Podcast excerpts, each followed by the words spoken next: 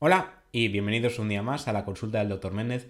Yo soy Roberto Méndez, médico de familia y especialista en nutrición clínica y deportiva y en ciencias del deporte. Como ya sabéis, aquí hablamos sobre nutrición, sobre medicina, sobre deporte o sobre una mezcla de tantas.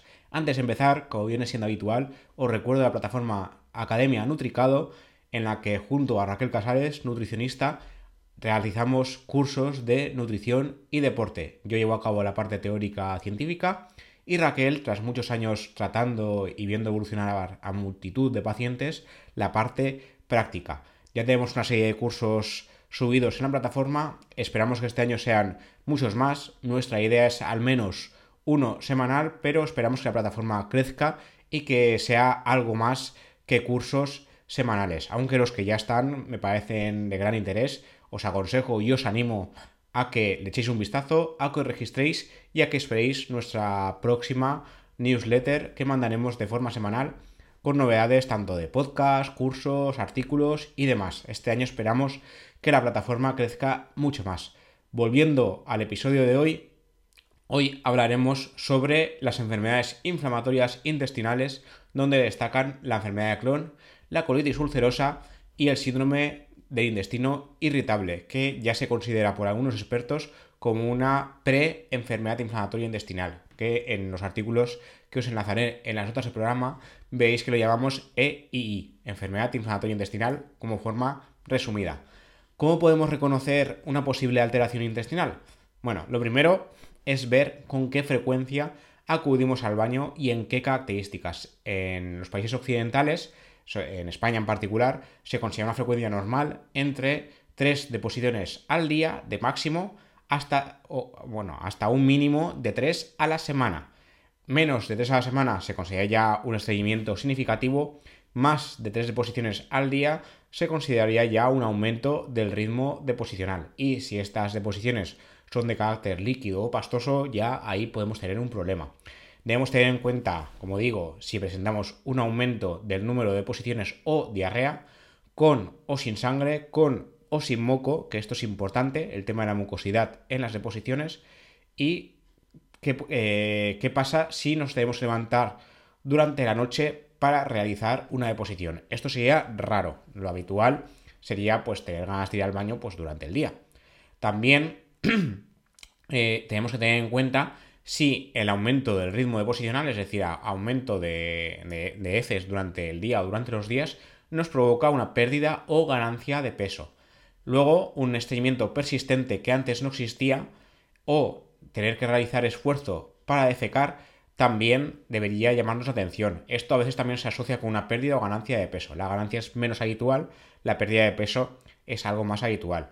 Luego, dentro de las características de las heces, hoy va a ser un programa un poco de, defecación, eh, tenemos que ver el, color, la textura y si es más líquido o más sólido.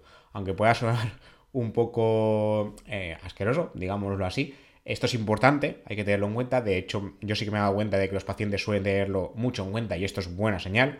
Eh, tener las heces un poco más blandas, esto no suele pasar nada, sobre todo si pasa una vez pero si esto se repite durante el tiempo es hora de consultar.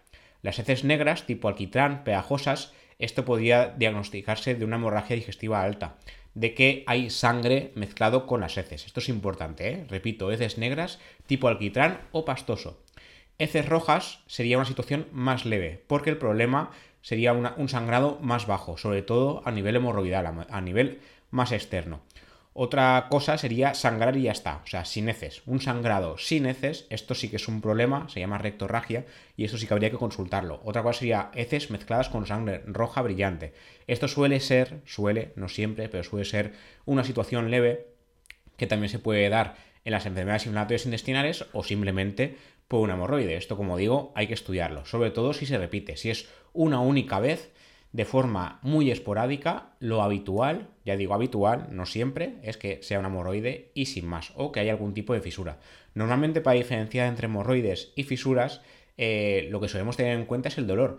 Si hay dolor y dificultad para defecar, esto suele ser una fisura, suele ser una heridita a nivel del esfínter anal. Si hay picor o escozor y hay sensación de bultoma, de que hay algo ahí a nivel del orificio, esto suele ser una hemorroide y la hemorroide suele sangrar. La fisura no suele. ¿Qué pasa a veces? Que están las dos cosas. Entonces ahí tenemos un problema y hay que poder diferenciarlo y cuando no sabemos diferenciar lo que hay que hacer, pues consultar a nuestro médico de cabecera para que eche un vistazo por mucha vergüenza que nos pueda dar, porque a veces se descubren cosas que no nos gustaría descubrir, ¿vale? Entonces, cuidado con todos estos síntomas. Luego están las heces pastosas que flotan y que son como gotitas oleosas, como grasa. Esto puede significar un caso de mala digestión de los alimentos, como es el caso de una insuficiencia pancreática o una pancreatitis, una inflamación del páncreas que no funciona como toca. Heces blancas o acolia, es decir, heces faltas de color, se acompañan también de orina oscura, que se llama coluria.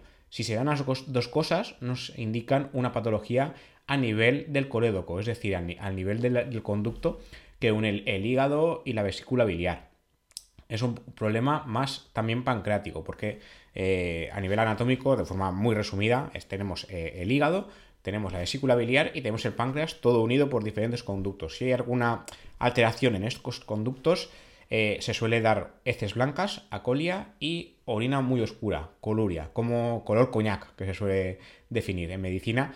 No sé quién inventó estos términos, pero la verdad es que se quedó súper a gusto, porque siempre les ponía eh, nombres de comidas y no, sé en qué estabas pensando en ese momento, pero va bien, porque a la hora de comunicarnos entre nosotros, ya sea sobre todo con gente que no, tiene una mínima idea de medicina, pues va bien por la metáfora. eso es cierto, pero la verdad es que cuando manejamos estos términos yo me, quedo pensativo en plan de, en qué se le ocurrió para utilizar estas metáforas. La verdad es que es llamativo. Luego, eh, por el tema de las alteraciones del tránsito intestinal, muchas veces lo que, se suele, lo que suele pasar, eh, tanto el exceso, diarrea, como el defecto, el estreñimiento, nos puede indicar un problema del tracto digestivo en especial. Muchas veces, si hay diarrea sin sangre, sin moco, pero con pérdida de peso, puede relacionarse con un hipertiroidismo. Y si es al revés, si hay estreñimiento y ganancia de peso, con un hipotiroidismo. Si no hay alteraciones del peso, pero uno va eh, demasiado estreñido o con demasiada diarrea, esto habría que mirarlo. Normalmente, en las enfermedades inflamatorias intestinales, lo que suele convivir es eh, diarrea o estreñimiento, más sobre todo diarrea, con sangre y o moco y con, eh, con sensación de hinchazón abdominal. Estos tres síntomas también se dan en el síndrome del colon irritable, por lo que es complicado a veces diferenciar. Sobre todo el tema de la pérdida de peso, importante, hago mucho hincapié en ello.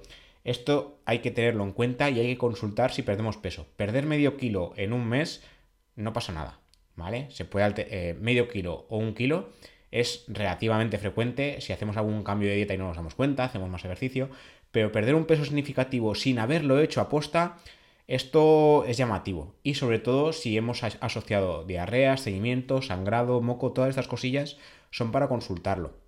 ¿Vale? Eh, algunos consejos para mejorar el tránsito intestinal, pero que veremos más a fondo después.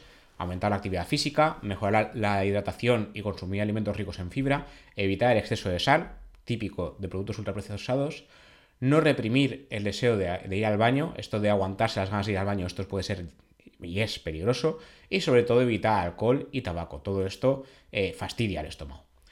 Luego, eh, de forma específica para enfermedad inflamatoria intestinal, ¿qué se ha descubierto últimamente? Existen algunos alimentos muy relacionados con el aumento de riesgo de acabar sufriendo enfermedad inflamatoria intestinal. los cuatro productos que se han visto, que os enlazaré en un estudio en las notas del programa, son patatas fritas, galletas ultraprocesadas, refrescos ricos en azúcar y bebidas deportivas y energéticas saturadas de azúcares libres. Incluso el queso se ha visto que en algunos casos contribuye a la inflamación. Esto también depende del tipo de queso, ¿vale? Porque en el estudio se habla de queso en general, pero no se especifica qué tipo de queso. Como ya sabéis, hay queso fresco, semicurado, curado, entonces ahí hay que coger las cosas también con, con pinzas, ¿vale?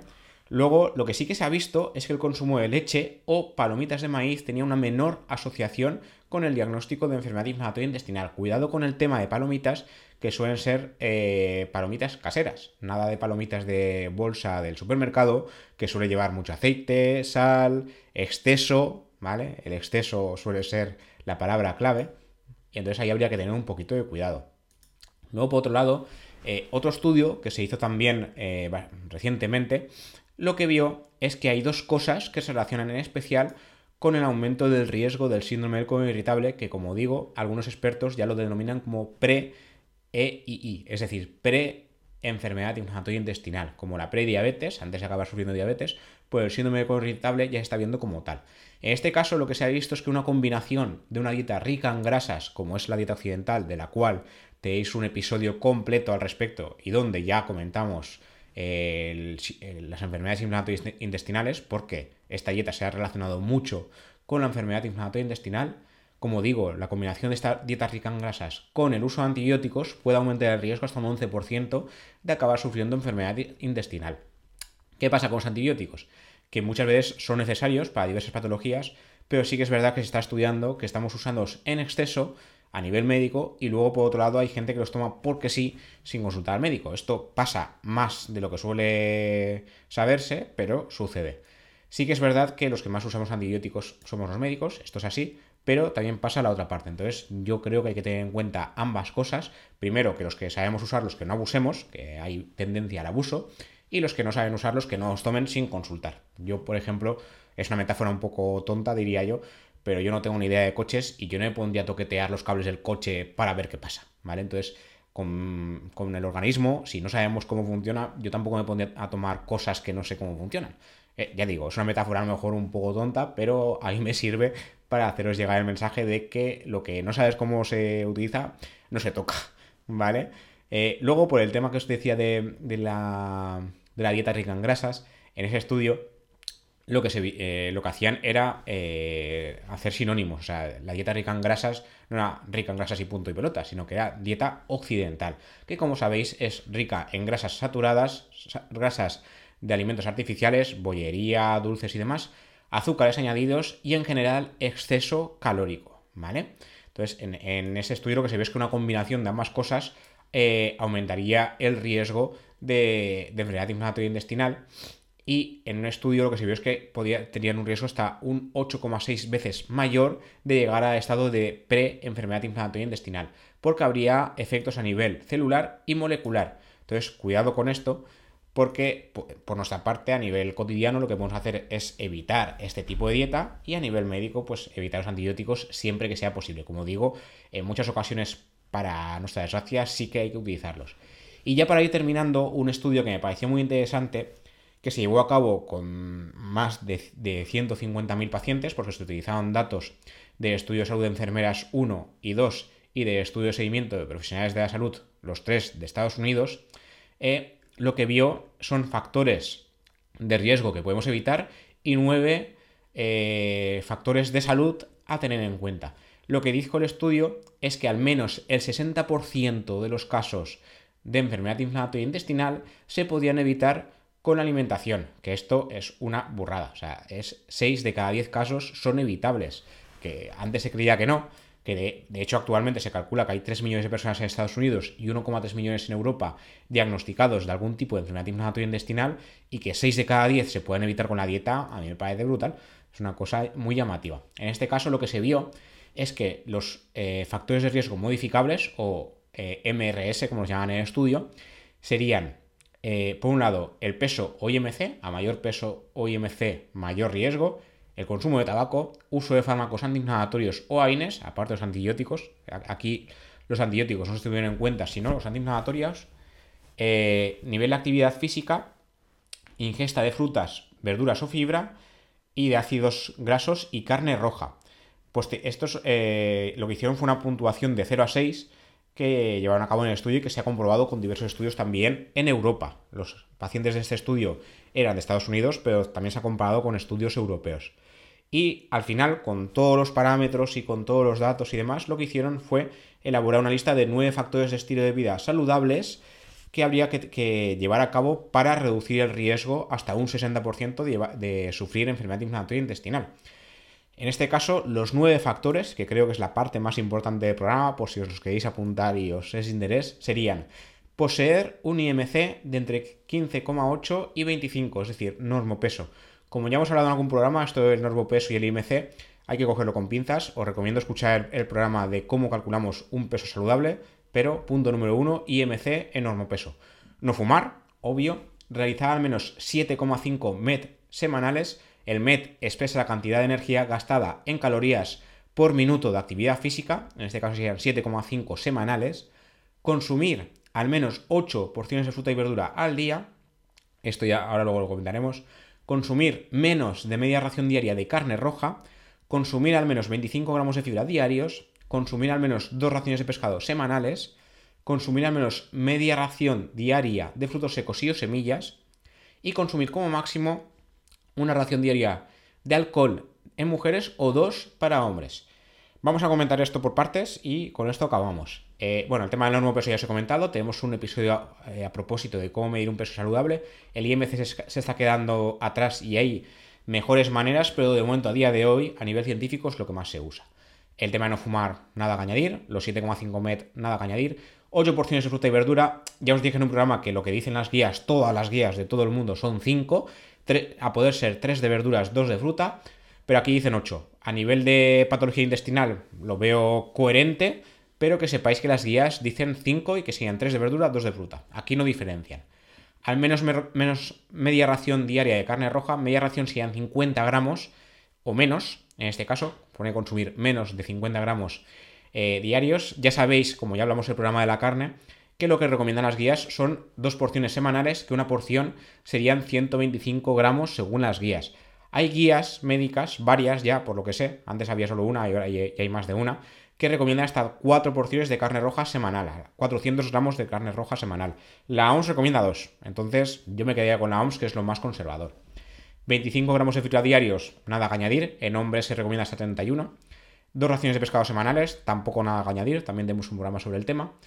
Media ración de frutos secos y o semillas, al menos, se podría ser más, una ración eh, normalmente una ración se considera unos 10 gramos, 10-15, dependiendo de dónde miremos. Los estudios recomiendan consumir unos 30 gramos, con lo cual ahí podemos hasta 30 gramos combinados de frutos secos y semillas, lo queráis. Y lo del alcohol, tenemos un programa dedicado a posta. Eh, el alcohol está empezando a demostrar que ninguna ración es recomendable. Los estudios que recomiendan una o dos raciones al día eh, se han hecho con gente que antes bebía mucho más. Entonces, lo que ha pasado es que al beber menos son más saludables. Entonces, estamos viendo que los datos, ahí faltan estudios como toca al respecto. De momento, eh, no se puede asegurar 100% que beber alcohol tenga algún sentido para la salud o que sea saludable. Entonces, la OMS sí que recomienda máximo de una o dos raciones de alcohol al día. Una ración de alcohol eh, sería media cerveza, ¿vale? en algunos sitios pone hasta una, pero es media cerveza, media lata de 333 centilitros. Eh, centilitros, no mililitros, perdón, 33 centilitros, 330 mililitros. Eh, eso es lo que dice la OMS, pero ahí habría que tener cuidado, ya os digo, hay estudios que están empezando a decir que ninguna ración de alcohol es saludable, así que con esta parte cuidado, si no bebéis alcohol no os recomiendo empezar, y si lo bebéis os recomiendo reducir.